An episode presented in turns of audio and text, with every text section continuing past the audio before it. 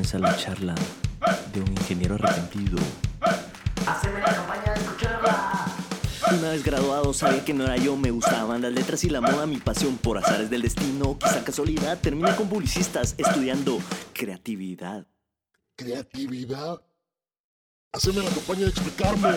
Yo también me pregunto qué putas es esto, por eso quise ser conmigo mismo honesto. Aún no sé ni verga sobre crecer las marcas, porque no le pregunto a los meros patriarcas. Tiempo, tiempo. ¿Cómo así patriarcas? Haceme la campaña de dejarme hablar. Directores creativos de arte o digital o dueños de agencias de publicidad. Aquí les pregunto sobre quiénes son y todo lo que saben de esta loca profesión. ¿Y luego qué? ¿Y luego qué? Haceme la campaña de escucharlo. Bienvenido, bienvenida a Haceme la campaña y al primero de dos episodios dedicados a la tipografía. Hasta hace solo un par de años, mi criterio de selección de un tipo de letra no iba más allá de escoger entre Arial, Times New Roman y Helvética, discriminando siempre a la injustamente infame Comic Sans. Y es que no tenés que ser diseñador gráfico o trabajar con marcas para estar expuesto a la tipografía. Todos tenemos contacto con ella cada día de la semana. Pero ¿te has preguntado cómo se crea un alfabeto completo desde cero? Yo sí lo he hecho. Por suerte para los que nos cuestionamos esto, me pude echar una chela con Patricio Truenos. Pato, como le dicen de apodo, es profesor universitario en la materia y uno de los tres creativos que emprendieron W-Type Foundry, una fundición chilena que exporta alfabetos a diferentes mercados del mundo. Así que si estás iniciando en la creatividad o llevas un buen rato aquí, si te apasionan las ideas y un día quieres vivir de ellas, haceme la campaña de escuchar a Pato Truenos. Pato, Pato, bienvenido a Hacerme la campaña. Gracias por, por recibirme aquí en, en, en, en el podcast. En realidad, en realidad nos, nos, está, nos está recibiendo un coworking aquí a la, a la orilla de la calle, en, en una de las lindas calles de Barcelona. Se llama Coco Coffees. Está muy lindo, la verdad. Sí, lindo y caluroso. Lindo y caluroso. Solo logramos conseguir un- una habitación que es... ¿Cuánto será esto? Será como, como de... ¿Qué? ¿Tres metros por un metro? Uno por dos. uno por dos y, y encima tenía un calentador puesto, entonces estamos tratando de, de refrescarnos Con cerveza. con cerveza, con una Golden Ale que está deliciosa. Es de la cervecería Moore, una cervecería inglesa. Salud, Pato, a entrarle a esto. Bueno, primero gracias por la invitación. Eh, muy agradecido en realidad, porque nos conocimos, el yo como creo que nos conocimos el segundo día que estuve acá, tercer día. ¿Así? Sí, más o menos. Y fue buena la conversa, así que me gusta esto de cuando la gente creativa empieza a conversar y a producir conocimiento en base a lo que sabe y conversando. Lo encuentro que es muy generoso.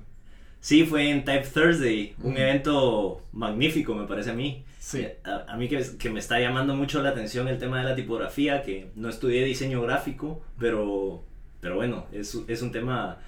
Yo no sé si por, por ser amante de las letras o, o, o qué, Mm. Pero la parte donde conecto con el diseño gráfico es, bueno, seguramente es por eso. Eh, Yo soy redactor. En- Es que la letra yo creo que la vemos, o sea, la vemos siempre. Entonces, es raro ser ajeno a la letra. Yo creo que a todos les gusta la, la letra o se ven afectados por la letra, solamente que hay un nivel de si es consciente o no. Entonces, probablemente la gente que es creativa, no sé, le gustarán los colores, la composición, eh, eh, los tonos de, de algún, alguna canción en específico. Y la letra está incluida dentro de esos aspectos creativos, que quizá uno le atrae, pero no sabe que no se ha dado cuenta todavía. Entonces, Pero, ¿estás de acuerdo con que aún dentro del mundo de la comunicación hay mucha gente que pasa a, a las letras desapercibidas? Sí, es que bueno, es una de las características de la letra. La letra generalmente trata de pasar desapercibida, sobre todo la de texto. Porque cuando uno está viendo el texto dice, uy, qué bonita esta letra, está leyendo. Ajá. No importa más el, el- contenido de lo que está escrito. Y hay otras que sí son llamativas y probablemente son, no sé, crecimos con los logos de algún videojuego, de alguna película. Eh, a mí me llama mucho la atención eh, eso, yo partí por ahí como por el cómic, de repente, como ver en esas letras como eh, la onomatopeya, Ajá. de repente, o los nombres de los animes, y esto. todo eso, sí, claro. Ajá. Y cuando empecé a verlas, ya imposible dejar de verlas. po. O sea, yo ahora camino y me pasa, yo voy viendo para arriba, voy viendo para el lado, al piso, me encuentro siempre con letras y registrando, siempre voy registrando. Sí, está en todos lados, imposible no verla. ¿Y, y en qué momento te diste cuenta de que te gustaban las letras? Este, este clic que decís Mm. con los cómics. Eh, no sé bien, pero yo cuando estaba estudiando en la universidad, eh, mi trabajo solo fue decantando en la tipografía. Solo fue para allá, cosas que van pasando. Y de repente un profesor, que era tipógrafo, me dice, oye, ¿tú eres bueno en esto? Y creo que ahí como que inconscientemente quizá gatilló algo que me empezó a, acercar en esa línea.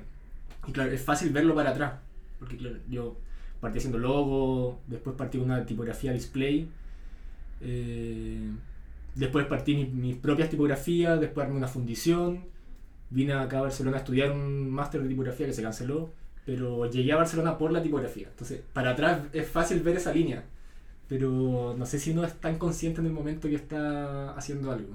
¿Cuántos años han pasado en, de- de- en Uh. todo esto? eh, Esta línea. Yo creo que ya unos 8 años, unos 8 años, y más o menos desde la creación de mi fundición, que yo creo que el hito más importante, unos 5, que es W Type Foundry. Pero la fundición la hiciste con otros tipógrafos. Claro, con Diego, Diego Aravena y Magdalena Arasanz. Son unos capos. También ahora está, se incorporó más tarde eh, David, David Sweet. Que entre los, entre los cuatro eh, armamos un equipo ahí que es bien variado. Y yo creo que es súper importante el trabajo actual, en que tiene que ser eh, colaborativo, salir de esta norma como individual, de trabajar solo, hay que entrar en conversaciones con gente, hay gente que es más buena para hacer una tipografía en específico, otro para ordenar un grupo, que es parte de lo más difícil yo creo de trabajar en conjunto, o sea, como armar el- el que ese equipo funcione. Pero cada quien tiene un proyecto o una tipografía a su cargo, en general, o, o cómo funciona la dinámica de, Claro. de la... A uno se le ocurre una tipografía. Es que primero cuando ya estáis metido en el, en el tema de la tipografía y estáis viendo tanto que est- estáis constantemente pensando, ya, ¿qué es lo que voy a hacer? Yo cuando estoy haciendo una tipografía estoy automáticamente pensando en la siguiente que quiero hacer. Voy guardando ideas. Y en algún momento es importante eh, mostrarla, compartir eso. O sea, en un momento decimos ya, esto es lo que llevo, ¿qué te parece a ti? ¿Qué te parece a ti? Y hay uno que te va a decir, bueno, esta está interesante por la forma, o esta está interesante porque hay una tendencia ahora en algún lado, o esta está interesante por cierta tecnología que está saliendo en el momento. Y, y así, así va funcionando, en base a la cooperación. Y luego vos tenés esta tipografía que estás empezando a diseñar y te apoyas en el equipo para feedback Claro, o, claro. o hay un momento en que llegué a este punto y luego alguien más me releva. O me encantaría hacer el relevo, porque, bueno, primero hay que hablar, hay que aclarar el proceso de la tipografía, quizá. Uno diseña, quizá alguna idea se te, se te viene a la cabeza por una- alguna letra en específico, o alguna marca que te dice, ah, esta marca me gustaría, esta, hay, esta marca se conforma de cinco letras, pero me gustaría que fuera el abecedario entero. O de repente estás rayando en un cuaderno y se te ocurre una letra en específico, una A, yo siempre parto por la letra A. Y digo, ah, esta A está interesante. Y después hacer el alfabeto entero entre ese proceso de la idea hasta el punto final es bien largo, porque primero hay que hacer el sistema completo, de la A a la Z, mayúsculas, puntuación, eh, números, eh, variables, porque claro, uno habla de una tipografía, por ejemplo, helvética, helvética tiene helvética light, helvética bold, helvética regular, helvética condensada, helvética infinito. Entonces uno tiene que acotar ese proyecto primero. Después uno se pasa al computador y ya empieza a armar este sistema, el software, que es dibujo vectorial. Después viene un proceso de eh, corrección de, de espaciado, el espaciado entre letras. Después viene una parte de, de control técnico, de calidad, si funciona en tal idioma, en si cuando yo aprieto la A sale la A o sale otra letra. Eh, y después viene la parte más comercial, que es exponer esta tipografía al mercado. Ajá. Al mercado digo a que llegue a gente, no necesariamente venderlo, porque nosotros como fundición vendemos tipografías, pero también regalamos tipografía, porque creemos que la tipografía también es una herramienta para el diseñador, para la sociedad. Entonces, no es, no hacemos tipografía solamente por vender. Eh, entonces ahí depende de para qué está enfocada esta tipografía, se expone al público de diferentes formas. Y finalmente una parte que es la- una de las más complicadas, que ningún diseñador ni creativo está preparado para esto, es que el negocio funcione. El orden, el Excel, el responder correo, el pagar a la gente que está involucrada y todo esto. Nosotros como fundición ahora estamos trabajando, cada uno aborda su proyecto, se vincula con otro diseñador teniendo un feedback, pero el, el diseñador es el que controla eso. Eh, nos encantaría de repente tercerizar algunas cosas, pero en el momento que estamos creemos que no es necesario. Hay fundiciones más grandes que, claro, mandan a espaciar a otros lados, mandan a hacer gráfica a, otro, a otra agencia de publicidad, por ejemplo, pero nosotros somos chicos en ese sentido. Como vos decís, es un proceso largo Mm. y complejo, en Sí. realidad. Entonces me gustaría que hiciéramos un recorrido hipotético del diseño de una tipografía. Es decir, te voy a dar un ejemplo y que lo desarroll- desarrollemos paso a paso. Obviamente aquí no vamos a crear la tipografía, Claro, pero, pero a manera de ejemplo que lo desarrollemos paso a paso. Bien, Digamos que vas en un viaje a África bien. y Nunca he ido a África. Nunca has ido a África. Me gustaría mucho. Está bueno. Y estando en África, te das cuenta que el, las letras que se encuentran en la parte gubernamental de este país de África cualquiera tienen rasgos interesantes que no se han explotado como para desarrollar una, un alfabeto completo. Partimos de ese punto. ¿Qué, qué, qué haces en ese momento? Mm, ya, interesante. Primero haría un, un levantamiento de imágenes para ver cuál es esa característica realmente, eh, para sintetizarla en un, en gesto. Porque si yo tomara el gesto promedio de todo eso y lo llevara a todas las letras, me quedaría un, caos en que todas las letras llamarían mucho la atención. Entonces tenemos que volver al punto inicial. ¿Para qué haríamos esa tipografía? Yo creo que en este caso sería para dar información seria de una institución seria. Entonces, decir, ¿cómo, mez- mezclo este rasgo eh, que puede ser muy llamativo de forma discreta y que comunique ciertas cosas eh, no tan, eh, no tan, de, no, de una forma no tan protagónica. Entonces hay que nivelar varios, va- varios ese nivel de... Y, y esto, y este propósito de la tipografía se lo das al, al relacionarla, por ejemplo, en este caso es África, es una parte gubernamental, decís, ok, ahora voy a desarrollar un alfabeto que Claro. tenga esa función, o, o, o cómo, cómo le das ese propósito. Claro.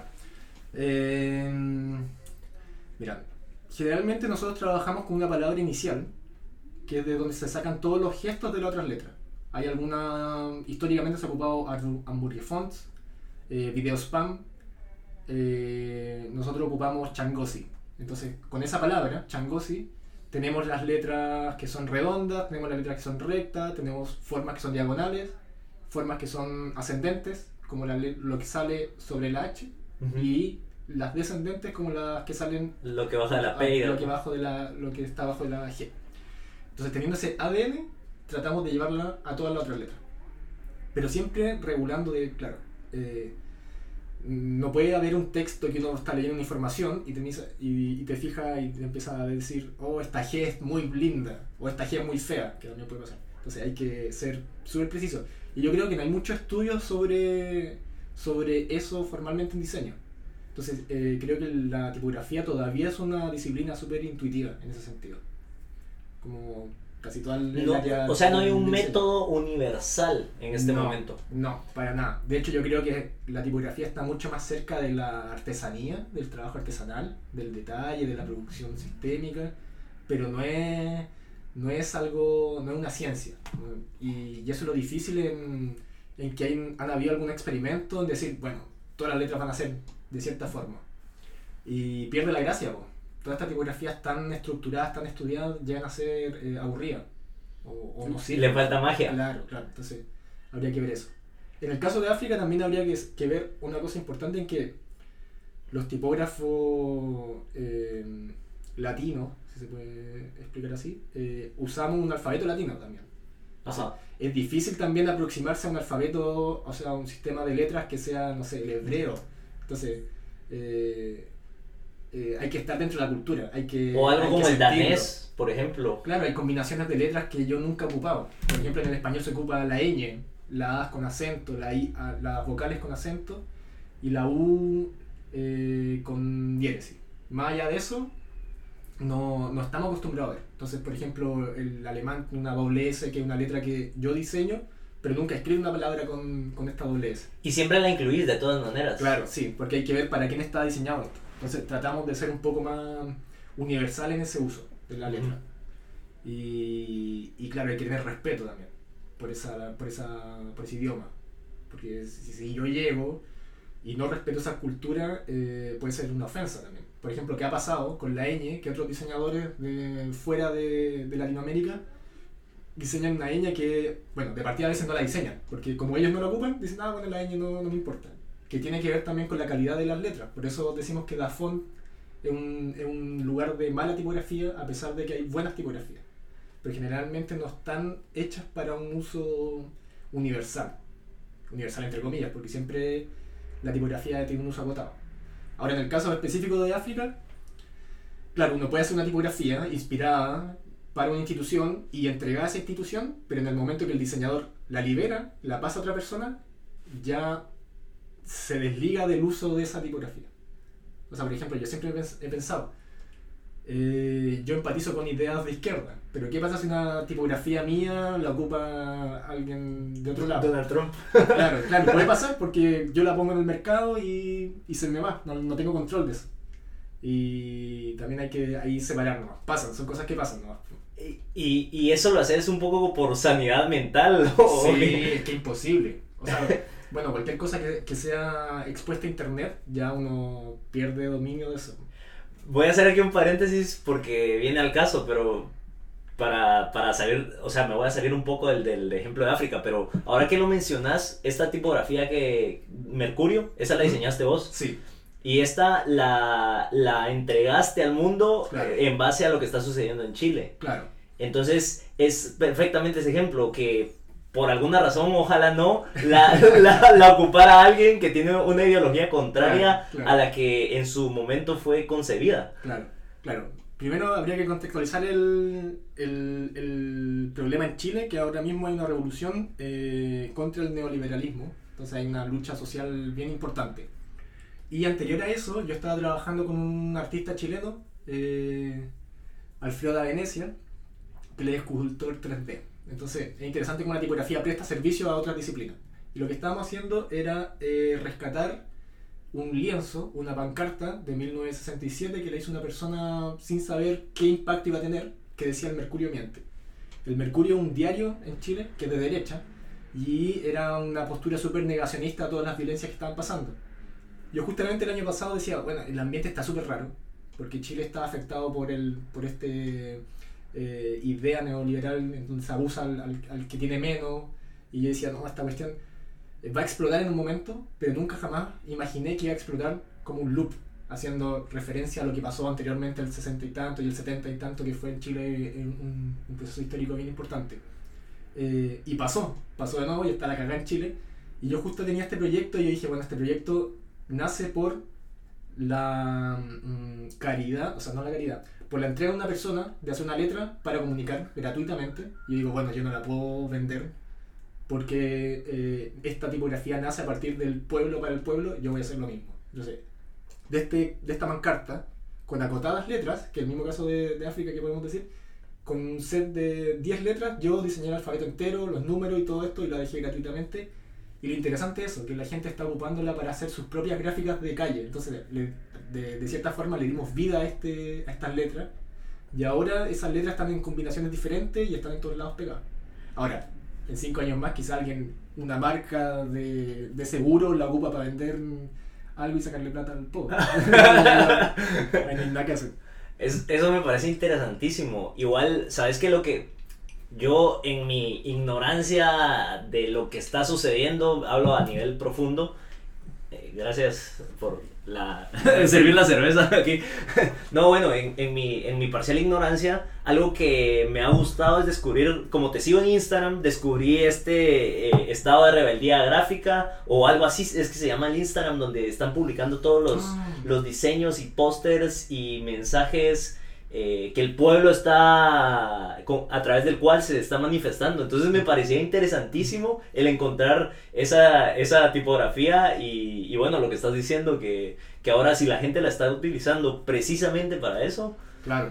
Sí, está interesante ese proyecto porque eh, nace a partir de un estudiante de la Universidad de Chile, estudiantes hombres, mujeres y no binarios, eh, en que empiezan a difundir todo el- el- este material efímero que va quedando en la calle, que son cosas que de repente tienen una- un periodo de vida de un día, en- como en el caso de la historia de Instagram, o papeles que quedan pegados quizá años ahí pegados.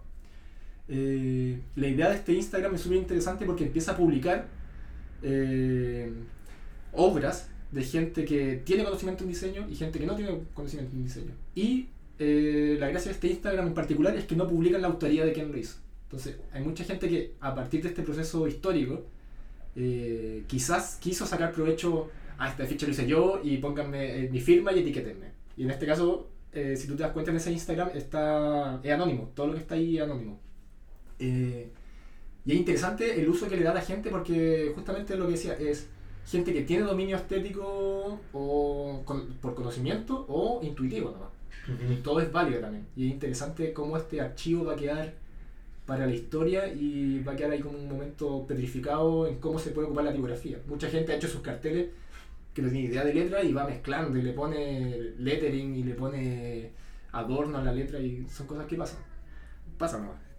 Qué lindo, está, está interesante porque al final ves cómo la, la tipografía, es, ese es un ejemplo perfecto de por qué la tipografía ha estado presente en la cultura y en las manifestaciones Claro. sociales a lo largo de la historia. Claro. Y bueno, regresando al ejemplo de África, eh, ya tenías definido que esto va para el desarrollo de, una, de un proyecto gubernamental, en- obviamente en otro lado que no es África, pero inspirado en, en estas letras de África. Ya sabías que vas a utilizar esta, esta palabra. Vos mencionabas al inicio que la primera letra que haces es la A. Mm. ¿Esto es un proceso que lo aprendiste de alguien, lo desarrollaste vos mismo, la mayoría de tipógrafos hacen lo mismo, o, o cómo funciona esto? ¿Cómo decidís por dónde empezar? Yo creo que un poco, en el caso de la A, yo creo que un poco fetiche. Eh, es una de las letras que más se repite. Parece, tengo entendido que la E es la que más se repite en el español, no la A. Pero la A es, es la primera letra del abecedario, entonces como uno dice, ah, bueno, voy a poner la impronta de, de todo mi gesto en la letra A. Y por eso pasa que la letra A de repente puede tener mucho carácter, pero la letra I es un palo y no es necesario eh, una sans, por ejemplo, generalmente una I son cuatro puntos eh, vectoriales. O sea, uno, dos, tres, cuatro, chao Ajá. pero en caso de la A uno puede jugar harto. Eh, y eso le puede dar mucho carácter a una letra sin que todas las letras tengan tanto carácter. Entonces, en mi caso, yo tengo un poco obsesión, fetiche en ese de, de hacer esa letra. Pero hay gente que de repente se te ocurre una letra S, te gusta la letra S y desde ahí eh, se, ja- se sacan eh, pequeños ADN para Las otras. para la otra letra. Y eso es lo interesante, en cómo yo de una letra empiezo a pasársela a la A, a la B, la C y así. Ese despliegue. Claro. Y hay letras que, claro, son muy llamativas, como la G. La G es una letra hermosa y difícil de hacer. La S también es súper difícil. Y hay otras que no, pues son una O, una O de repente un- dos círculos. ¿no? O no, puede ser muy compleja también. Entonces ahí depende de lo... Es un reto constante. Y es la idea de un tipógrafo de llevar ese, ese gesto a todas las letras. Aparentemente entonces hay muchas maneras de empezar a desarrollar un alfabeto. Sí, yo por eso decía que es más, más cercano como al oficio artesanal. Cada uno tendrá sus métodos. Y lo interesante de esto de compartir sus métodos también eh, es rico. Hay maneras erróneas entonces. Yo creo que no. Para mí el error es un. Para mí el error es. No es tan terrible como suena. De Ah. partida. O sea, cada uno, un error es, bueno, es un camino que uno recorre y se equivoca y dice, bueno, ya sé que por aquí no, inventaré otro camino. Pero no podría ser capaz de decir esta forma es errónea. Cada uno tiene su forma y son todas respetables. Si es que eh, logra hacer una tipografía, bueno, está bien. Cada uno verá cómo lo logra. Independientemente entonces del producto final, el punto de partida, todo es válido. Sí, yo creo que todo vale. Quizá una tipografía errónea podría ser una tipografía de mala calidad técnica en el sentido de que si yo aprieto la A con acento no aparece porque no existe. Quizá ahí habría un, un problema de calidad. Pero de forma, si, si está bien usado, porque al final esta, la tipografía la valida el, el usuario final, uno, un intermediario nomás. Pero ¿por qué, estaría bueno preguntarnos por qué la Comic es- le va tan bien? O sea, yo soy un defensor de Comic Sans en ese sentido, como que siempre en diseño, no sé si te has dado cuenta, es como, no, Comic Sans es una mierda. Pero bueno, entonces pensemos por qué le va tan bien. Porque la gente que le gusta, eh, no sé, un niño que quiere hacer Le- una fiesta, le- la usa nomás. Le parece sencilla Claro, de entender, de digerir tal Claro. vez. Y una buena tipografía, tiene todos los signos, eh, es, es un poco versátil. Claro, ahí en el caso habría que decir, ¿usaré yo esta tipografía para hacer una comunicación estatal para un canal de televisión? Ahí hay un uso erróneo de la tipografía. Ahí sí, ahí sí que hay, hay contextos, en que uno no puede usar ciertas tipografías para ciertas cosas. Es decir, que debemos diferenciar entre una tipografía mal hecha y una tipografía mal usada. Sí, sí, ahí, y mal usada sobre todo el punto en que hay que poner eh, ojo, mucho ojo, porque ahí sí que está el problema, yo creo. Es decir, que puede, uno puede ser un novato, por ejemplo, en la tipografía y haber desarrollado su primera eh, tipografía y, y no por eso esta va a llegar a ser mala, independientemente Claro, del- claro. Y lo que decíamos un poco, que hablamos antes de la conversación, es como, eh, por ejemplo, todas estas tipografías que son un poco más efímeras, tipo camisetas de fútbol, olimpiadas, que son mucho más jugadas. Pero claro, son jugadas y tienen cierto uso acotado. Por ejemplo, un nombre en específico. Entonces, para un nombre en específico quizás no tiene que ser una tipografía tan seria o no tiene el tiempo de lectura rápido. Entonces ahí uno puede ir jugando. Pero claro, si quiero hacer un libro, quizás voy a tener que apelar a tipografías que sí tienen, eh, mm, se sabe que funcionan. Por ejemplo, una Garamond. Quizás en, en un libro de texto no hay que darse mucha vuelta y elegir una Garamond. Ahora Ujú. quizás algún tipo eh, editor me se ofenderá, pero pero yo prefiero una tipografía para un libro, mm, una novela con una Garamond yo estoy bien. Lo agradezco.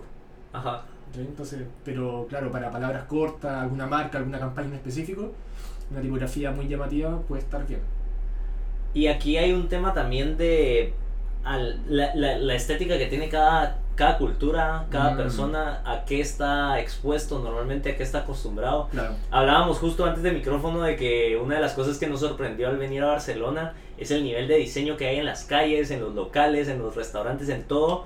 Y, y, a- eh, contrario a lo que sucede en Latinoamérica normalmente. Claro. Entonces, ¿cómo, ¿cómo lidias? Porque a veces uno, cuando está metido en el rol de artista que, que tal vez no deberíamos tomar, pero cuando uno está metido en ese rol, o de diseñador muy purista, uno hasta, pareciera que hasta se ofende por porque alguien no aprecie su trabajo porque Claro. estéticamente está lindo. Claro. ¿Cómo, sí. ¿Cómo lidias con eso en la tipografía? Mm, sí, a ver, yo eh, sí, me, me llamó mucho la atención el nivel de, de cuidado que hay por el diseño gráfico acá en Barcelona. Eso lo, y o sea, el diseño en general.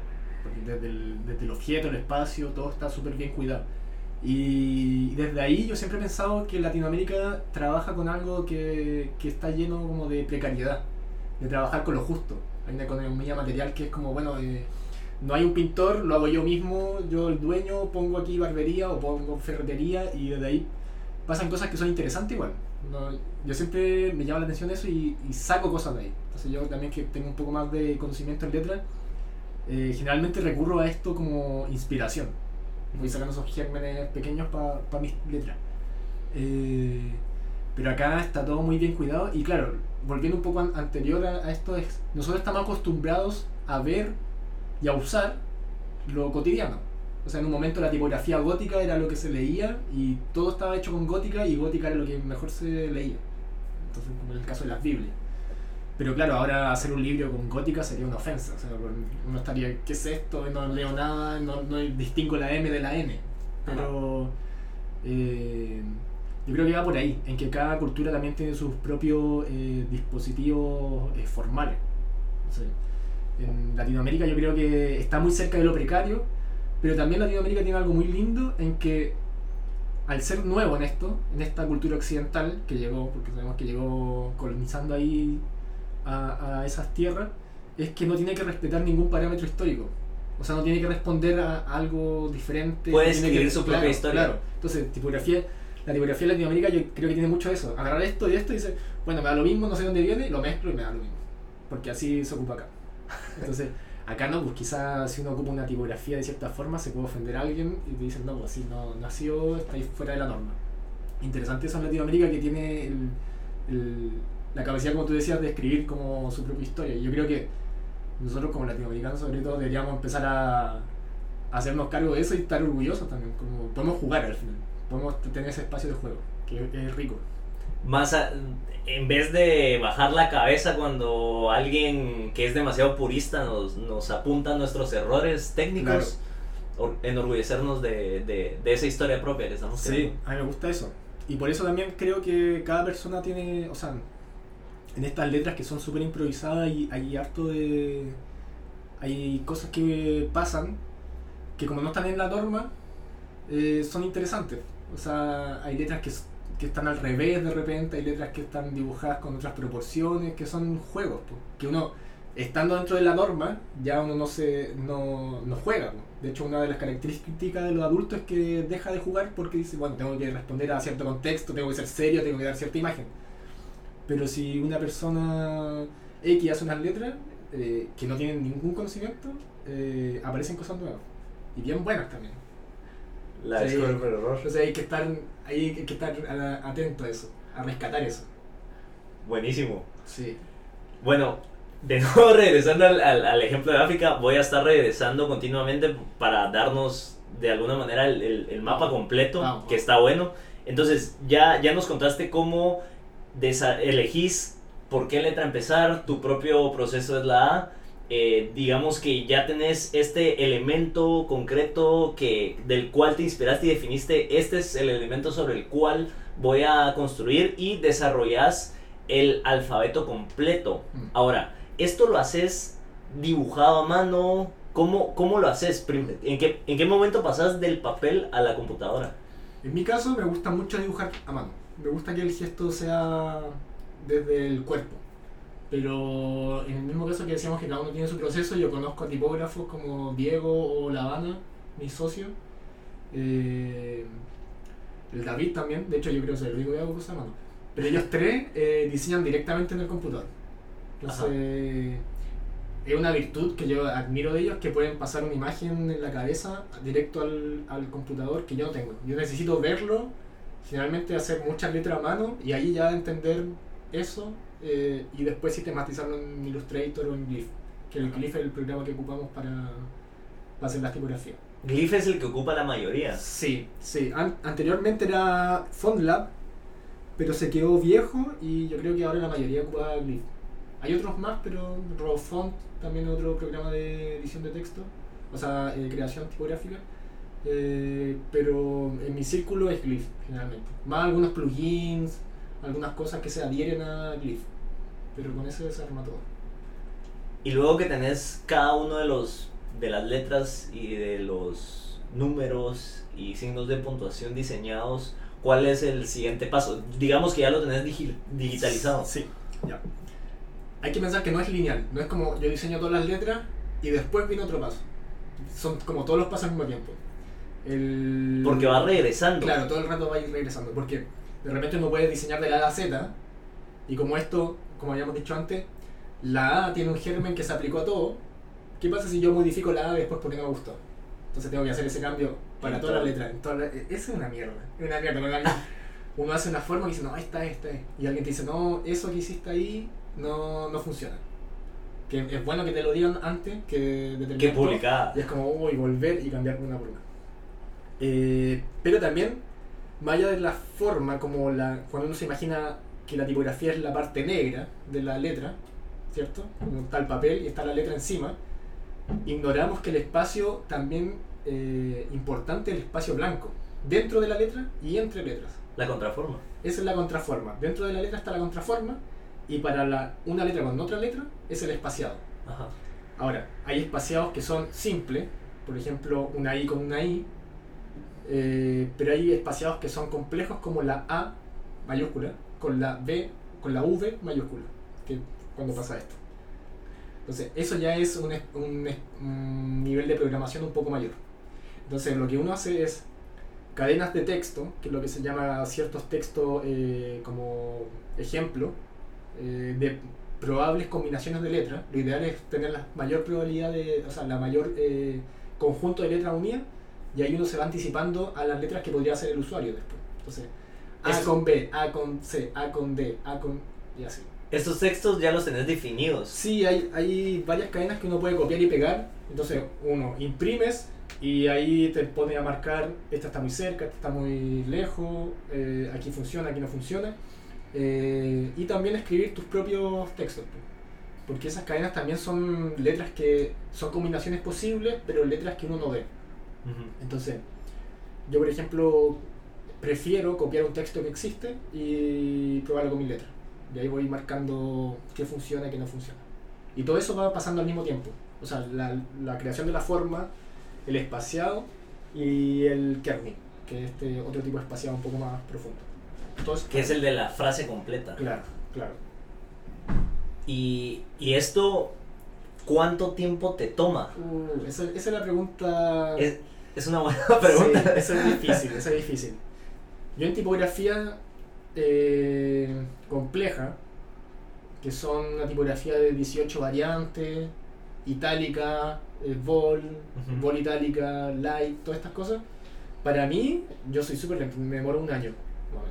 No es un año trabajando todos los días tampoco. Eh, eso hay que aclararlo, porque a veces uno dice, oh, me demoré 10 años en esta, en esta tipografía. Y queda como un héroe, cuando el tipo trabajaba una vez al mes en la tipografía, entonces como... Claro. Eh, pero eh, mis compañeros David y Diego se demoran tres meses en una tipografía, entonces ahí yo lo encuentro que son unos capos.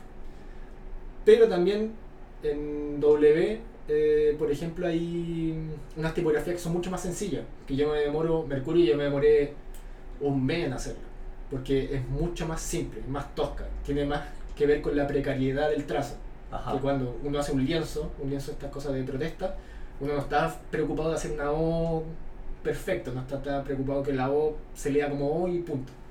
Entonces, hay, hay letras que yo me demoro un mes y otras que son más complejas que pueden ser un año o, o no, o no las termino de repente. Hay muchas tipografías que no son terminadas.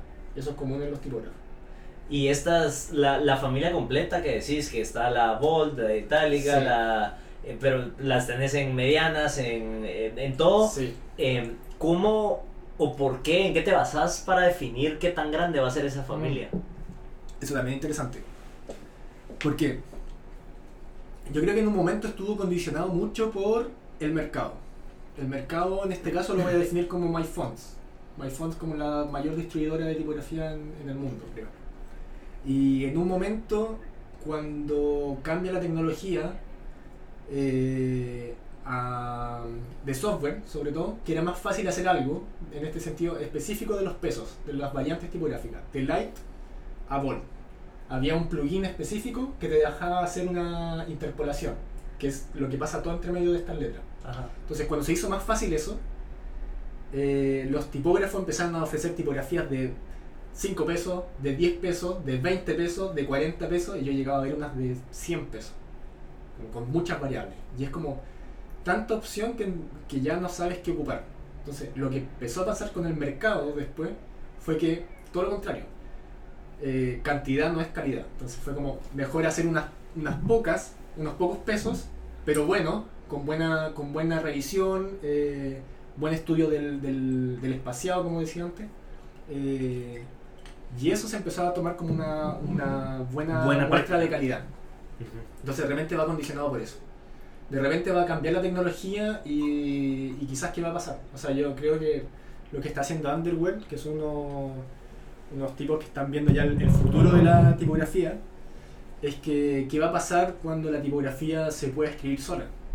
Y es una pregunta interesante también porque yo constantemente me pregunto, ¿es necesario estar haciendo nuevas tipografías como para que, para que estén ahí, para que alguien lo ocupe?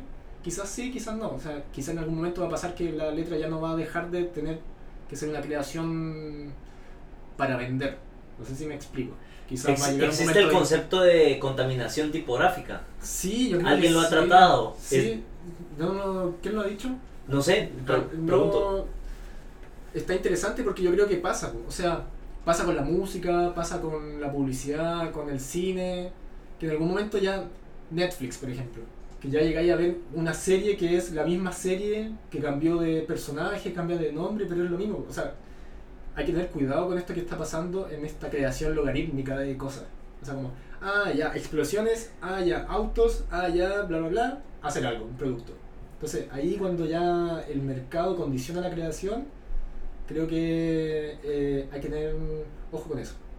O sea, como si la tipografía va a ser creada para proponer algo nuevo, bienvenido. Pero si ya va a ser porque, porque sí, porque es lo que vende, eh, caemos en la misma eh, cuestión desechable de todo lo Pero eso pasa con todo. pasa con todo. Pasa con todo. Estamos en una época en que es relativamente fácil crear Claro. y por eso se ha llenado de tantas cosas. Sí, claro, yo no sé, a mí yo me acuerdo un momento importante cuando estudiaba, llegó un profesor eh, y me pasó un CD con 20.000 tipografías. Yo creo que todavía no las veo todas. Es tanta información que digo, "Mm, me marea, ¿cachai? Entonces yo por eso prefiero de repente ver un letrero en la calle y digo, ah, esta me gusta. De hecho, esas tipografías yo creo que ya las borré, porque es tanta información que, que no podemos asimilarla, ni con todo, ni con todos los libros que existen, ni con toda la música que existe, y así con todo el área creativa. Pasarías toda tu vida estudiando. Claro, claro.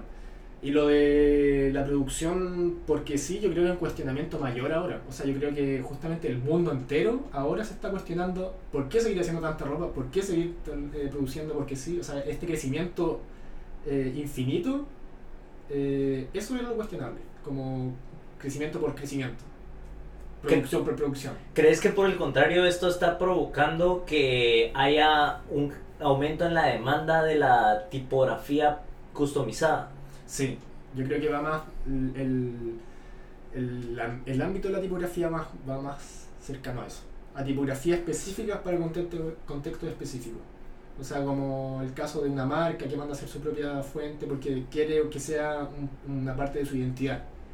Eh, también hay mucha fundición independiente porque pasó que MyFont empezó a reventar el mercado. Es, es tan abusivo su forma de competencia eh, que todas las, fundiciones pequeñas eh, no pueden competir con ellos. Entonces, ¿cómo te diferencias de ellos? Bueno, voy a hacer mi propia tipografía para un cliente específico y le voy a dar una atención especial para sus problemas. Y va por ahí. O sea, la tipografía, como cualquier producto eh, creativo, eh, está sometido a eso. Por ejemplo, también cambia formas de venta.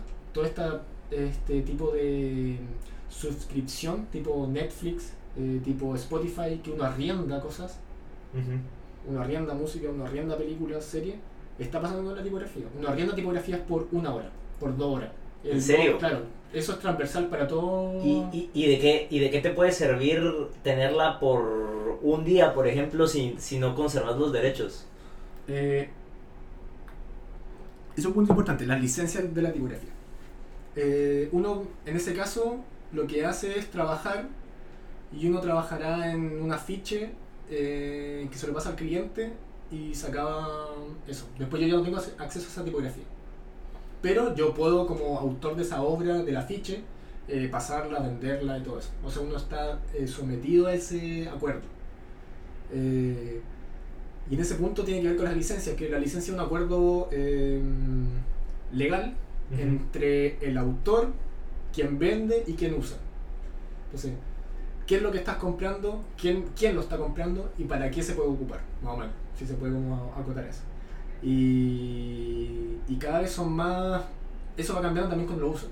Por ejemplo, esto del arriendo es algo nuevo, relativamente nuevo para el mercado de la tipografía, que antes no existía. Alguien uno compraba la tipografía para un computador, por ejemplo. Porque uno en su computador podía trabajar.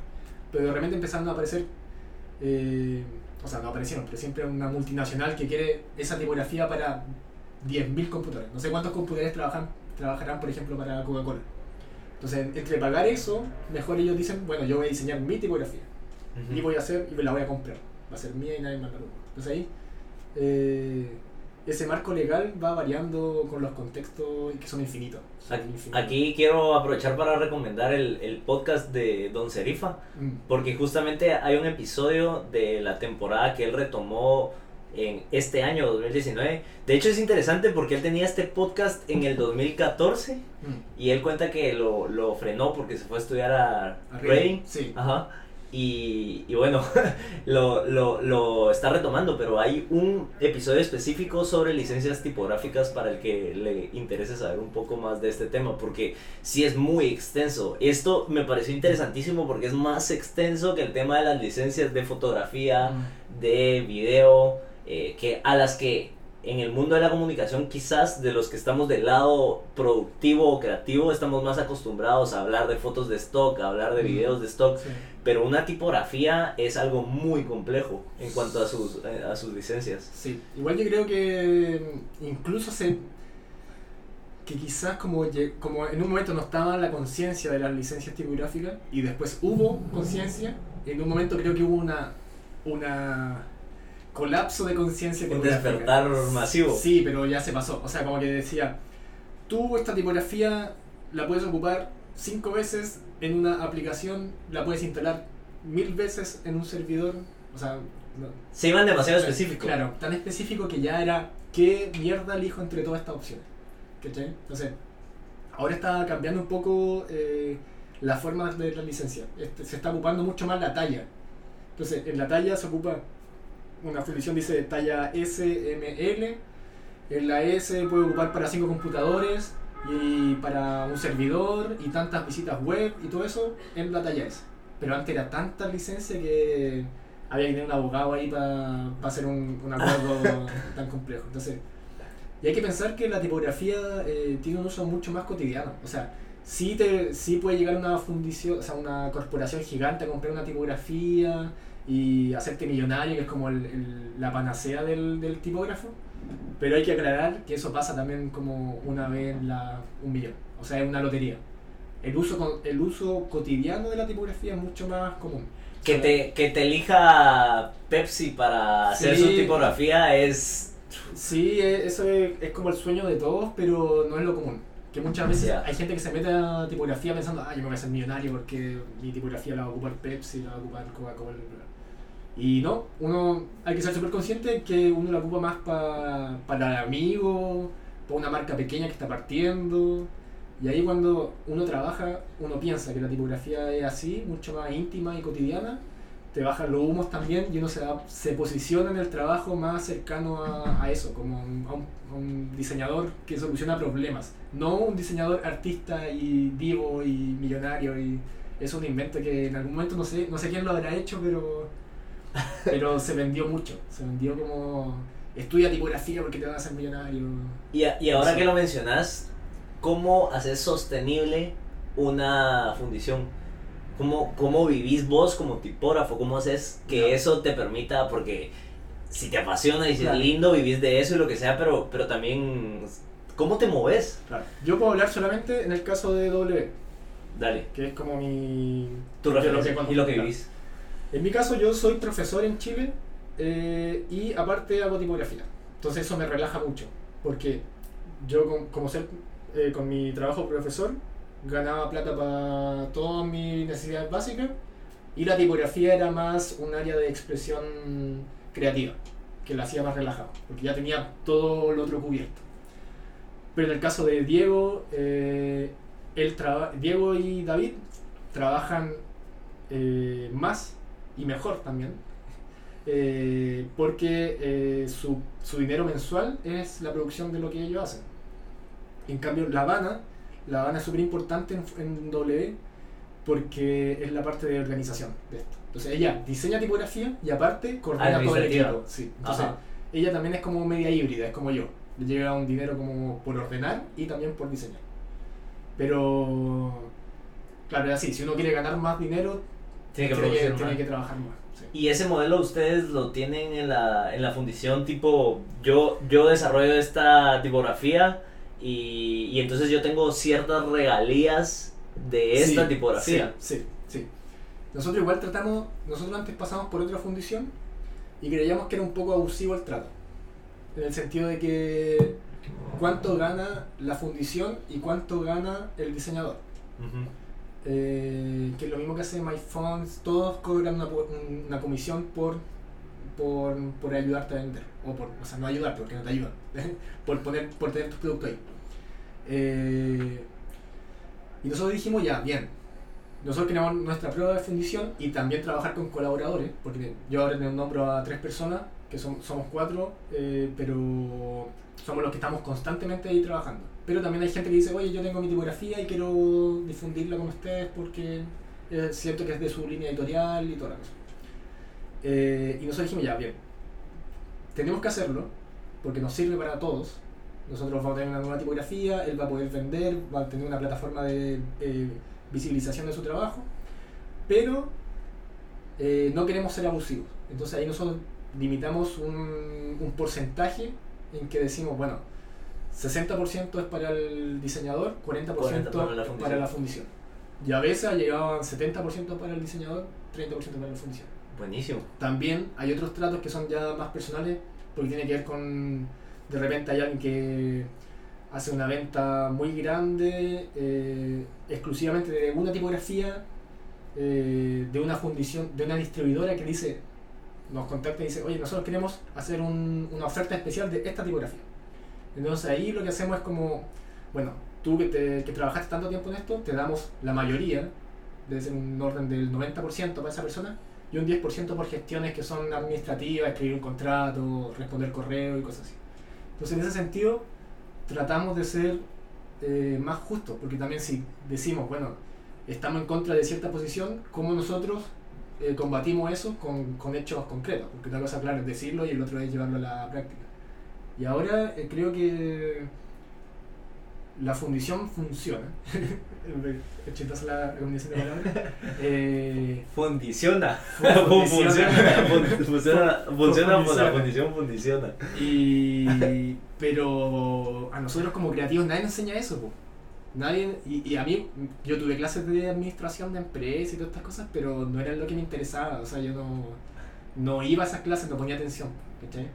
Y son cosas que se van aprendiendo en el proceso nomás, pues, ¿cachai? Como, Si vos preguntabas qué, qué estoy haciendo contabilizando mi inventario y esto, Yo, yo soy pésimo. Ahí eh, La Habana es la, la, la maestra. Tiene un Excel que ya está a punto de ser una inteligencia artificial que mete unos datos, se actualiza con el dólar. Porque eso es interesante también que nosotros trabajamos en Latinoamérica. Diego está en Londres, yo estoy acá en Barcelona. eh, funcionamos por internet. Vendemos en Estados Unidos y en Europa, pero la plata llega a Chile. De repente el correo llega en inglés, ¿cachai? El- hay que hacer el cambio de, de divisa. Entonces son cosas que, bueno, tenemos la suerte ahora de que trabajamos para el mundo. O sea, estamos, somos diseñadores globales. De repente esta cosa del el solo hecho del cambio horario ya, este, ya es raro. O sea, yo hacemos conversaciones por Skype y acá es noche, allá es día, acá es invierno, allá es verano. Entonces son, son cosas interesantes que van pasando que hay que saber surfear ahí todas esas cosas. Y en ese caso, en el de la organización, eh, La Habana es parte fundamental de eso. O sea, yo no podría hacer el trabajo que hace ellos. Y esta exposición global es algo propio de ustedes porque de alguna manera se hicieron un espacio así o ya es la naturaleza del mercado de la tipografía. Yo creo que es la naturaleza del mercado eh, que estaba. Porque otro es lo que, lo que va a empezar a pasar de aquí para adelante. Que no, a nosotros nos gustaría, sobre todo, siempre hemos pensado que no, nos gustaría que en Chile y en Latinoamérica se valorara más la tipografía. Pero en el momento que nosotros partimos no era así. O sea, nosotros vendemos, el 90% de las ventas son en Estados Unidos, el mm, 7% que queda en Europa y el 3% por ahí en- por goteo en otros lados. Entonces, no sé si habré hecho el 100% yo creo. Pero se entiende la idea, se entiende que todo va para Estados Unidos, un poco para, para Europa y para. Pero claro, en Chile, eh, de aquí a 10 años, yo creo que, o sea, de, de 10 años hacia atrás, eh, hubo un cambio de conciencia en tipografía. Pero aún así no es, el, no es el fuerte de nuestro mercado. Yo justo te iba a preguntar si habían tenido algún cliente, alguna marca que, te- que les pidiera desarrollar la tipografía específica de la marca. Sí, hemos tenido. Bueno, nosotros igual nos consideramos una empresa joven, empresa así. en- que está en crecimiento, pero no, no, no creemos que somos así una cosa grande. Pero aún así, a mí me llama la atención que si no han escrito, por ejemplo, un canal, un programa de una de una cadena que era como American Got Talent, algo así, pero británico, algo así. Quería Era un- británico. era, sí, y quería un, un logo. quería, eh, pasa mucho de desinformación también, porque nos escribió y decía, queremos una tipografía. Bueno, nosotros dijimos ya, hicimos todos nuestros cálculos, que es para qué en esta tipografía, qué exposición va a tener, qué uso va a tener, y nos da una suma que era gigante. Entonces, le dijimos, oye, esta es la suma que nos da. Y ellos dicen, ¿sabes qué? Queremos solamente el logo, no queremos la tipografía entera. Entonces el logo, ah, ya, bueno, y esta es la suma que te damos por el logo. Y, y hicimos el logo. También hay otros casos que. Y el logo es interesante porque pagó por la tipografía solamente por cuatro letras de la tipografía. Entonces tuvo que hacer un contrato especial. Y ahí es interesante en que hay que. Cualquier eh, empresa profesional ya se empieza a vincular con contadores, con abogados, con otras Ah. personas que están eh, eh, asesorándonos y acompañándonos. Porque nosotros como diseñadores podríamos quizás hacer eso, pero tendríamos que estudiarlo. Entonces.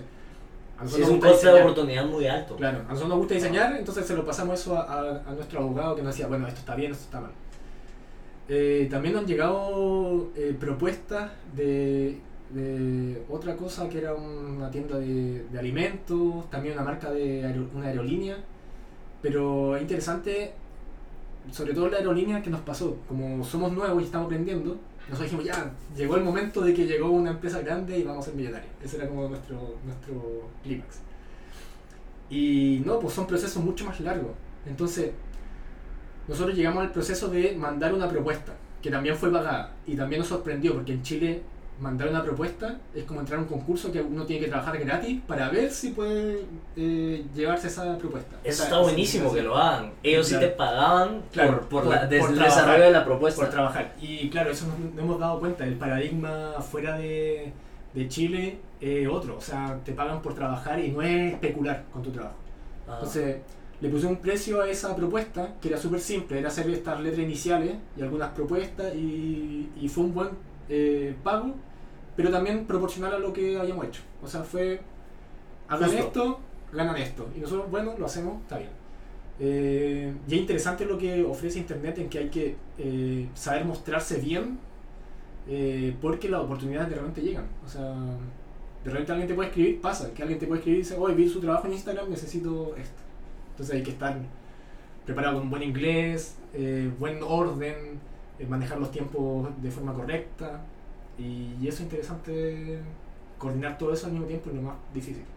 Y cuando decís que hay ese micro momento de esperanza de que nos vamos a volver millonarios por hacerle la tipografía a esta marca, ¿de cuánto dinero estamos hablando? ¿Cuánto te puede cobrar una, una compañía? Bueno, perdón, ¿cuánto puede pagar una compañía ya multinacional Claro. y esto por el desarrollo de una tipografía? Hoy, no, no sé. Porque claro, nosotros también teníamos precios que eran mucho para Latinoamérica, pero... pero Capaz eran normales para Europa. Claro, también nos pasa eso porque nosotros cobramos y decían, bueno, está bien. Entonces nosotros siempre estábamos esperando como... eh, Regateo. regateo, claro. Entonces nosotros decíamos, bueno, cobramos un poco más para bajar hasta cierto punto y es como, bueno, listo. Entonces como, ¿por qué no pedimos más? ¿Cachai? Eh, pero claro, no sé. Puede ir del orden de... Depende de la proporción también. 5.000, 6.000, 7.000. Por ejemplo, una buena venta de una tipografía... ¿Seis mil qué? ¿Dólares? Dólares, euros. Nosotros, una tipografía que le va bien, bueno, hay que hablar también que cuando uno publica una tipografía, el momento en que le va mejor son los dos, tres primeros meses. Después la tipografía empieza, cae en, un, en, un- en un- en una planicie de venta. Que generalmente puede haber una venta por ahí, pero no es, no es el, mayor entrada de dinero. Eh, uy, se me fue la idea. Eh, ya, entonces en, esa, en esos tres meses, una buena venta de tipografía es una que genere 6.000 euros, 7.000 euros para tres meses, que suena harto, pero en realidad no es, tan, no es tanto. Si lo dividen en tres meses, 6.000 euros son 2.000 son 2.000 euros mensuales. Que es un, un sueldo bueno para esta, este contexto. Porque claro, nosotros hay que aclarar también que, no sé si para ti, eh, ganar 2.000 euros en Latinoamérica es sí tener otro estatus de vida. Claro. O sea, un diseñador en, en Latinoamérica yo creo que, que sale, no sé, gana cua- 400 euros, recién salido un, un Claro. Y... Un senior en una buena agencia o un estudio ya puede llegar a los mil, si Claro, acaso. claro. Sí, dos mil está bien para, Entonces, para un mes. Está claro. muy bien. Pero también está el riesgo de que un poco lotería, que hay una tipografía que yo he hecho una tipografía que me ha durado mucho y no he vendido nada. Nada, nada, nada, nada, sí, ni, ni una venta. Y yo como soy un poco más hippie, digo, bueno, ya me da lo mismo, la regalo, ya no, no me preocupa por, porque tenía mi trabajo de profesor que me daba el, el- La tranquilidad de hacer eso.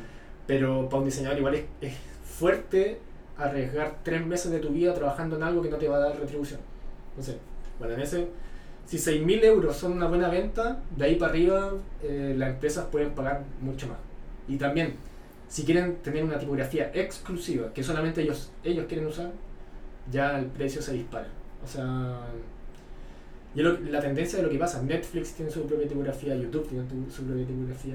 Entonces, si le achunta eso, es ganarse la lotería. Pero hay que tener siempre en cuenta que es eso, ganarse la lotería. No algo que. ¿A cuántas personas tú conoces que se han ganado la lotería? Es Claro. así como, eh, y hay que ser claro en eso porque pasa un poco que la gente cree que por ser tipógrafo, por estar en internet, por estar en algún ranking, eh, ya está en otro nivel de vida, en otro estatus, y no, es. Y, y esto, aquí lo que me surge como, como cuestionamiento es, básicamente me doy cuenta que vivir de la ti- tipografía es complicado. Sí. Es complicado porque te la estás jugando cada mes a desarrollar algo que es hermoso, es apasionante, pero capaz no va a llegar a vender a no ser que sea para un cliente específico. Ahora, sucede mucho entre los tipógrafos que hay gente que trata de vivir durante uno o dos años y al final no lo logra ser sostenible y abandona. Mm, a ver. Mm, O la mayoría de los que conoces ya llevan años y siguen, siguen viviendo eso, siguen haciendo eso. Sí, Yo creo que pasa más, como más similar a mi caso, de que cambia el... El flujo principal sí, sí, se lo dan a otra cosa sí, y siguen haciéndolo como paralelo. Sí, paralelo. Pero no conozco a alguien que haya dicho, bueno, la tipografía, bueno, sí, pero contados casos que, de- que sean así como, bueno, ya yo me retiro en la tipografía.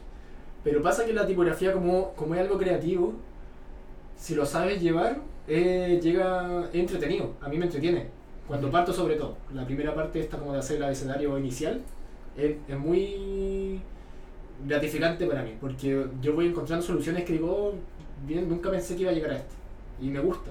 Y me gusta más cuando la gente usa las tipografías.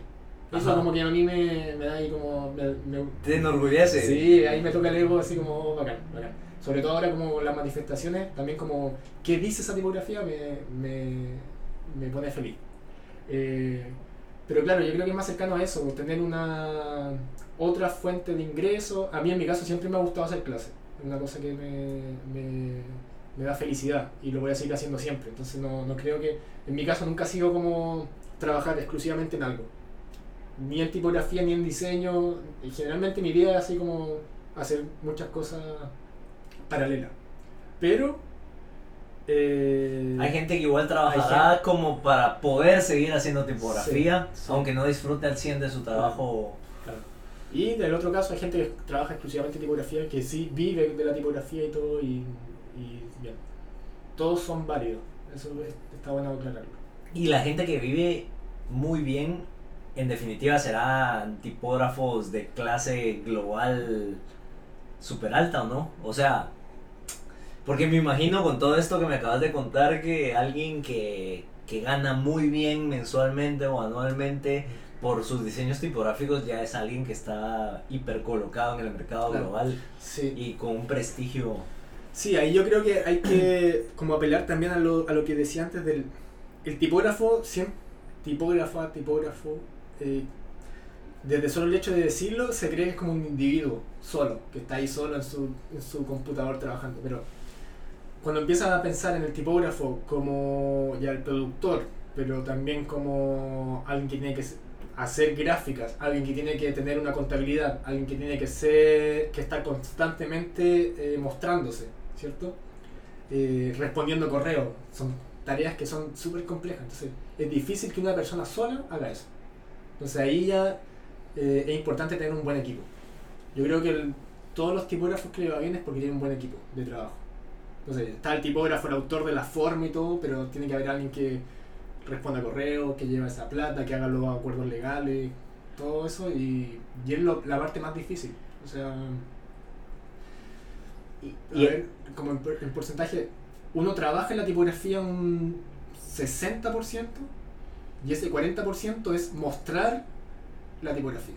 Entonces también es importante el cómo se muestra. Y en los mercados más relevantes como Inglaterra, Estados Unidos, los sí existe este tipo de relevos de los que hablábamos al inicio, en el sentido de que hay un creativo principal, un tipógrafo Sí. que hace las formas y luego viene alguien que ya empieza a ajustar espaciados Sí. y empieza a hacer... Sí, sí. Que sería súper cómodo. O sea, a mí me llama mucha atención. Yo siempre, o sea, lo he dicho, yo digo, oh, me gustaría que esto ser un jefe, decir, ah, bla, bla, bla, tú, esto está bien, esto está mal. Pero también pienso, ¿es la forma que me quiero relacionar con otro diseñador? Porque yo trabajé en, en oficinas de diseño cuando partí en estudio. Y esto de ser el diseñador productor no me llamó mucho la atención. O sea, también hay gente que es buena para eso, pero siento que hay que tener eh, cuidado por el- la persona como humana en, en, el, en esto. O sea, no es, no es un robot que te va a decir, ah, ya, ta, ta, ta, A, B, C, D, E, y tú después vas a decir, ah, esto está bien, esto está mal. Entonces la persona también tiene que tener un poco de goce en ese trabajo. Entonces ahí hay que equilibrar muchas cosas. A, a mí no sé, yo siempre lo he dicho, lo he dicho, a mí me gustaría como que una persona me hiciera el espaciado. Ajá. Pero pienso también como, oh, es como un poco esclavizar a otra persona. Entonces digo, como, ¿quiero realmente que otra persona trabaje así? Quizá no. O sea, si está bien pagado, si está bien cuidado ese trato, puede ser. Pero en este momento yo no podría. Aquí hay, aquí hay un conflicto muy interesante y es que, a ver, al, al inicio de tu carrera como creativo igual te toca hacer este tipo de trabajos, Sí. pero idealmente todos los que estamos en estos terrenos sí. queremos en algún momento, pues eso, tener un rol creativo, no un rol Sí. operativo. Y eso pasa con, la, con mucha gente o la mayoría de los que se meten de entrada a la carrera de diseño gráfico. Entonces, es, es interesante porque en otras industrias eh, que, que creo que mal llamamos no creativas, pero bueno, para hacer una referencia, eh, que, que- tratan más de las operaciones, de la venta de un producto, de la distribución de un producto, pues las tareas operativas y rutinarias no pesan tanto, parecieran no pesar tanto porque la gente que eh, inicia en esos tramos no le molesta tanto y abraza ese tipo de tareas rutinarias, pero justamente a los que estamos en el, Claro. en el mundo creativo, Lo matáis. sí, es, es, es sofocante, pero, pero da la impresión de que alguien las tiene que hacer. Y por eso justamente la mayoría de diseñadores gráficos parecen tener una relación de odio con la publicidad, por ejemplo, las agencias de publicidad, porque se necesita mucha producción gráfica. Sí. Pero es que como diseñador gráfico no querés estar produciendo, querés Sí. estar conceptualizando, querés estar haciendo dirección de arte. Ah. Me pasa que uno es libre de tomar esas decisiones, pero claro, si, si a un becario le va a estar pagando una mierda, yo lo encuentro inmoral eso. O sea, no, no puede ser así.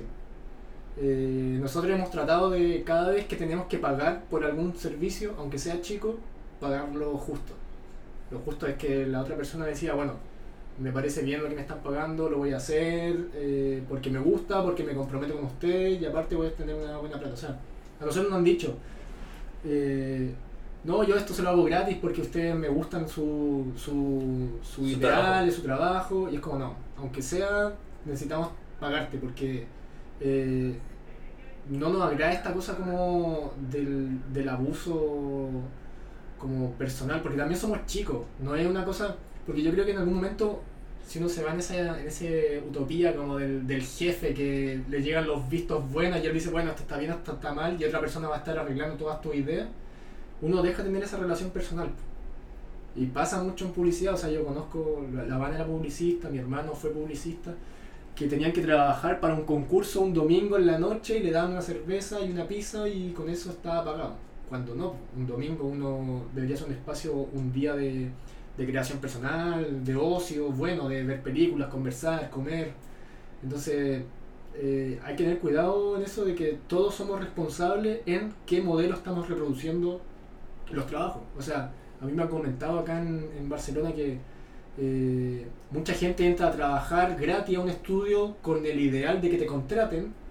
Y eso no pasa, porque llega, se acaba ese tiempo y después contratan a otra No, persona que piensa gratis mismo, también, que también ajá. trabaja gratis. Entonces, como, bueno, un error está en aceptarlo, en ser ingenuo en eso, pero el otro es también ver el contexto en que uno entra a eso porque no hay otra alternativa. Entonces, es difícil también como uno solo eh, proponer una alternativa. Pero también, o sea, como lo ideal sería que esa empresa que está haciendo eso se diera cuenta de la, del, del cagazo que está formando, porque claro, quizá otra persona después que le empiece a ir bien dice, ah, yo voy a hacer lo mismo porque es lo que se usa. Entonces hay que tener cuidado en eso. Yo creo que los diseñadores también tenemos que tener una, una, un área de empezar a pensar teoría, que es lo que faltaba, porque lo que decíamos al principio, como que no hay tanto eh, producción teórica, también tener una postura ética dentro del, del, del ambiente de trabajo, eh, formar sindicatos quizás, conversar, pero eh, yo creo que está todavía instalado esto del diseñador eh, individual, autónomo, cuando no debería ser así. Justamente tocábamos ese tema con Pablo Amade hace un par de capítulos. Él es director creativo en, en Suma, esta agencia de branding importante aquí en Barcelona. Y había, había un punto interesante que personalmente confieso nunca haber considerado, porque a veces uno está súper obsesionado en quiero, en mi caso es la publicidad, en- y es quiero llegar a esta agencia de publicidad y hago lo que sea para que me den una entrevista, para mostrarme ante ellos, para que en determina- determinado momento tenga la puerta abierta. Pero él decía, es súper erróneo en principio porque hay mucha gente aquí que se vino de otro país que no está viviendo con sus papás, que nadie los está manteniendo. Claro. Entonces, ¿cómo van a comer? Claro. ¿Cómo van a comer? Y, y no tenés a alguien que está rindiendo al 100% si al salir de las 8 horas de trabajo o 4 lo que sea, tiene un estrés porque no sabe cómo va a pagar la renta a fin de Sí, mes. Sí, claro. Sí, una persona creativa tiene que tener, yo creo, un, un bienestar importante. Porque al final son los que, sobre todo diseñadores, arquitectos, publicistas, somos los responsables de estar creando constantemente signos en los que se va a desenvolver la sociedad más adelante. Entonces, como ahí, yo creo que es que, bueno, una persona que trabaja 8 horas, que se demora eh, a su casa ida, dos horas a su casa vuelta, llega solamente a dormir, entonces no quiere nada. Y tiene mucho que ver con el problema que pasó en Chile, la explosión social ahora tiene que ver con eso, con el abuso de la persona, con dejar de pensar, dejar de estar con la gente que tú quieres, dejar de conversar, dejar de crear, dejar de jugar, todo eso eh, eh, hay que... Yo creo que lo que está pasando en el mundo es una invitación a cuestionar todas esas cosas. ¿Qué modelos queremos dejar de eh, repetir? ¿Qué modelos queremos crear? ¿O qué modelos queremos tomar de, de quizás partes que ya funcionan? No sé. Tiene que haber algo ahí, algo bueno para repetir. No puede ser que no sea tan terrible tampoco. Bueno, tengo una, una pregunta respecto al mundo de la tipografía en general y, y es que he observado que al final, por ejemplo, si yo le hablo a cualquiera de mis amigos que yo estudié ingeniería, no sé, no sé si lo sabías. ¿No? Entonces, ingeniería Sí. industrial, yo me gradué de Ah. ingeniero industrial, entonces tengo amigos en el mundo corporativo, en la Ah. banca, en las finanzas y esto, y les empezar a hablar ahora de, de, de contraformas, de ligaduras, de, de astas, de lo que sea, me mandan a volar, no, no, no sé de qué me estás hablando. Y es que la tipografía está dos o tres pasos más inmerso en el diseño gráfico que ya de entrada el mundo de la comunicación y de la publicidad, de la creatividad y todo esto suele ser ajeno para mucha gente Mm. que, que está fuera del- de este mundo creativo. Y, y mi pregunta es, ¿cómo ves la relación o, cómo ves el llegar a ese punto de conexión entre la tipografía, que parece estar muy lejana, y toda esta gente que a puras penas toca la superficie creativa y artística? Ya. Mm, interesante. Si yo cuando estudié diseño, de repente me llegó la idea y decía, todo es diseño y el diseño es lo más importante del mundo. Eh, que igual creo que es muy importante en el mundo, pero tampoco creo que es el protagonista. Hay un momento en que hay urgencias que son Humanas básicas. Sí, y no y hablar de diseño no es tan así lo primordial. Y lo he visto también en, ahora en lo que pasa en Chile, en el sentido de que es más importante el mensaje que un cartel bien diseñado. bueno, un cartel bien diseñado se agradece porque llega mejor información y todo, pero es más interesante lo que, lo que la persona quiere decir. Entonces, ahí creo que no sé si es necesario que todos tengamos conocimientos por tipografía, eh, que todos usen tipografía. Eh, siento que es algo que se debería dar en base a, a, a otra cosa que es como el cuidado en general de todas nuestras acciones. Suena como súper eh, místico, pero, pero lo que hablábamos antes como si voy a tener una panadería acá en Barcelona, me preocupo de que mis productos estén bien ordenados, de que esté limpio, de que tenga buena lum- luminosidad el, el- local, de que mi marca esté bien cuidada. Pero quizás no tiene que saber de tipografía esa persona, tiene que saber que hay alguien que lo hace nomás. Alguien que se preocupa de eso y que va a llegar, porque no un, un dentista, uno va al dentista y la persona, el dentista se sabe de dientes, yo no sé de dientes y yo voy y confío en esa persona. Entonces, en ese sentido, aparece la palabra confianza y creo que es necesario eso, empezar a confiar en la otra persona. Entonces, pasa mucho que el, el- el diseñador de tipografía, hasta hace muy poco, era un, un ente que era como medio sagrado en, la- en, el, en el ámbito de diseño.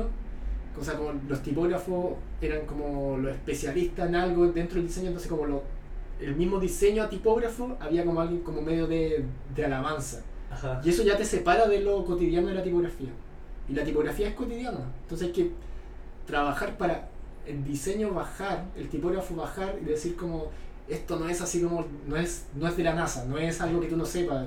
Yo lo voy a saber y te voy a ayudar. O sea, como- creo que tiene que tiene que haber un cambio más cultural en eso. Y en diseño en general también. Porque el diseñador creo que tiene un problema grande que es no comunica su importancia, no comunica lo que siente, no comunica lo que sabe. Es una comunidad con baja autoestima. Sí, también, o sea, es Se podría decir terrible, sí. autoestima profesional, me refiero, sí. no personal. pero- No, también personal, yo creo que, porque claro, pasa eso, como el diseñador productor que no defiende su idea, que de repente él sabe algo pero no valora lo que sabe. Entonces, eh, ¿por qué un médico es más importante que un, que un diseñador? Eh, porque creo que esas personas tienen argumentos para defender lo que hace, y el diseñador creo que no lo hace. También poniéndose a, a- a la justa medida de lo que... de Pero lo los debería tener esos argumentos Sí, también. sí, yo creo que por eso, yo creo que por eso lo que, lo que decía antes, que tenemos que empezar a conversar, tenemos que empezar a leer, tenemos que empezar a tener crítica, una posición crítica frente a las cosas. ¿no? Yo creo que el- hubo un momento en que el diseñador era un productor y ya eso se tiene que acabar y el diseñador tiene que ser una persona, un ente político. Entonces, eh, a mí me gustan, las conversaciones que más me gustan no son de diseño. O sea, yo converso de diseño, sí, me llama la atención, pero tampoco quiero saber, a mí, yo soy un tipógrafo malo, yo me considero un mal tipógrafo en el sentido de que me dicen, ¿supiste la tipografía que lanzó el tanto, tanto que está vendiéndola? Yo, no. ¿Supiste la tipografía que esta la hizo el tipógrafo no sé cuánto? Yo, no. Me interesa más hablar de otras cosas, o sea, como ahí yo me desenvuelvo y, y creo que el diseño sobre todo tiene esa virtud de que puedes conversar con un físico, con un biólogo, con un, eh, no sé, antropólogo y el diseño, cuando lo entiendes de así, que es, tan cotidiano, puede hablar de lo que sea, o sea, podemos hablar de la silla, quién inventó la silla, porque la posición, el color, como, porque el, el, no sé, la, la posición de las plantas afuera, la luz, lo que sea. Yo encuentro el diseño algo hermoso. Y creo que si uno se da cuenta de eso, como el diseño como un ente articulador de conocimiento y solucionador de problemas, puede empezar a llegar a cualquier persona. Y no es necesario saber lo mismo que un ingeniero. Empezar a preguntarle cosas y cómo el diseño podría ayudar. O sea, la ingeniería tiene mucho diseño, la medicina tiene mucho diseño y, y creo que la gente no se da cuenta de eso. Y el mismo diseñador, ese es el problema. ¿Sí? A mí lo que me parece interesante de la profesión del diseño gráfico y su relación de autoestima, como lo estamos hablando en este momento, es que si hablas de otras ramas del diseño, las otras sí tienen ese Sí, alta autoestima. sí. O sea, un diseñador de modas. Es que un diseñador de modas, hasta la gente del mundo de la moda lo alaba y lo que sea, pero se lo creen, ¿me entendés?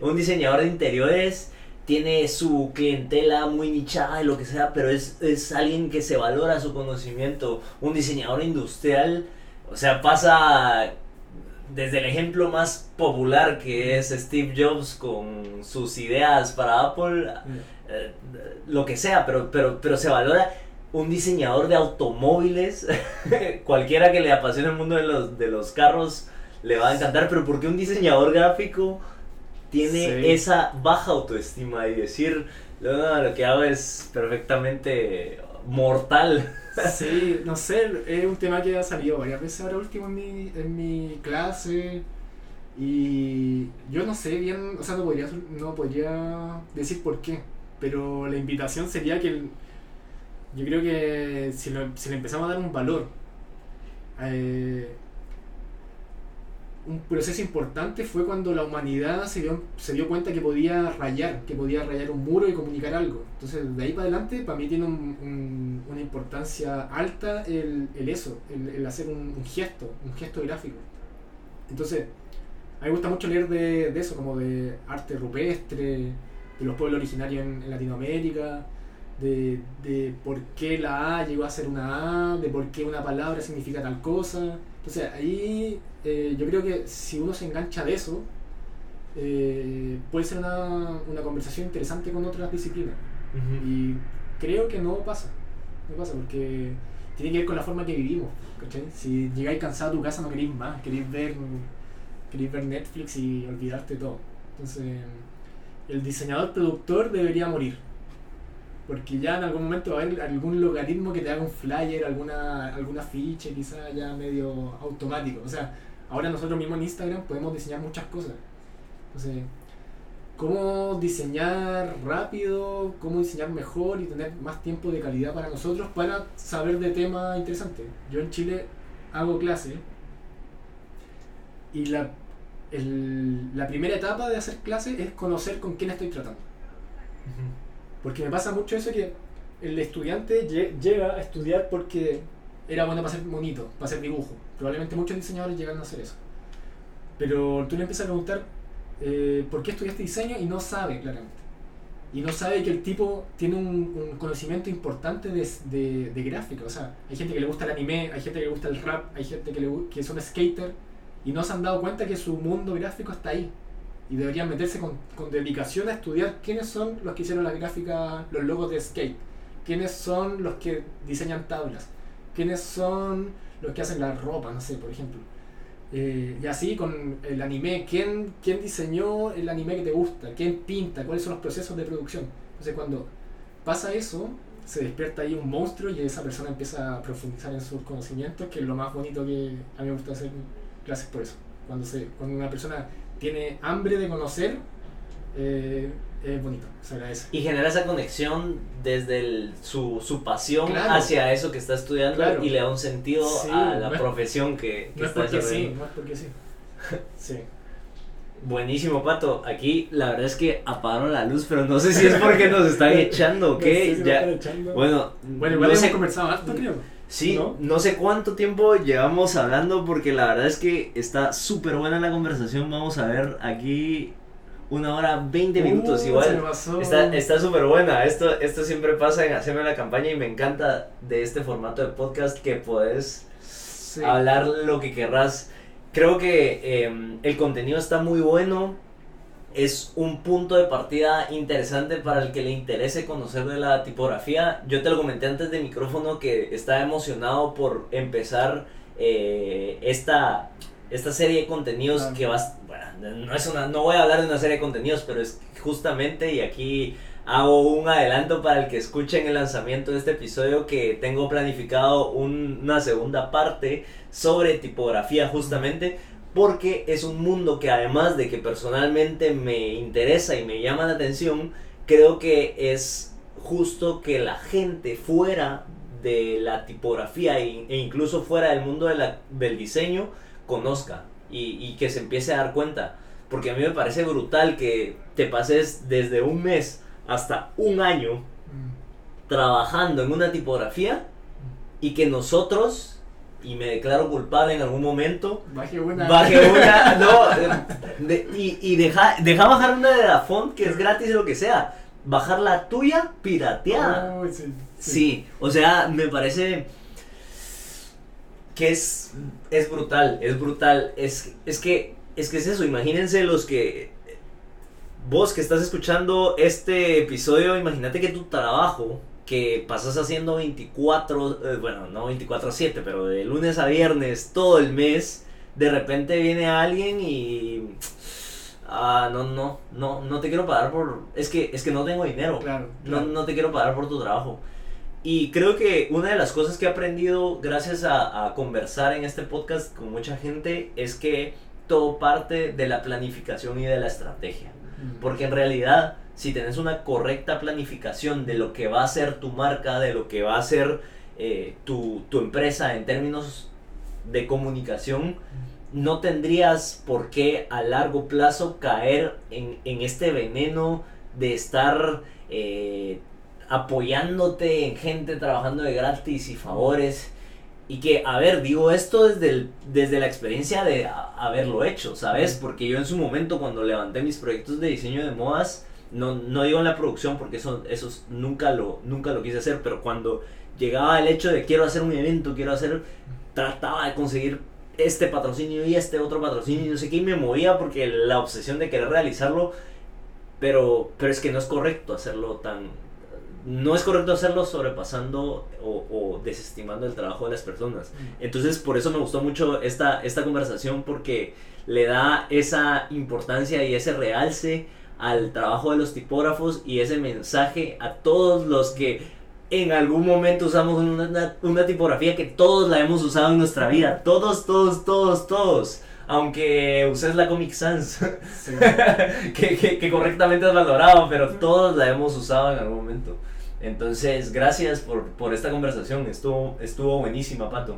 A mí, gracias por la invitación porque eh, a mí me pasa que eh, constantemente pienso sobre el diseño, pero pasa en mi cabeza. Entonces, al verbalizar lo que pienso, eh, me doy cuenta de mis contradicciones, de mi orden de ideas, y es, es lo más interesante porque creo que estas instancias de conversación son las que faltan. O sea, como falta producir conocimiento de la confianza en, en presentar ideas.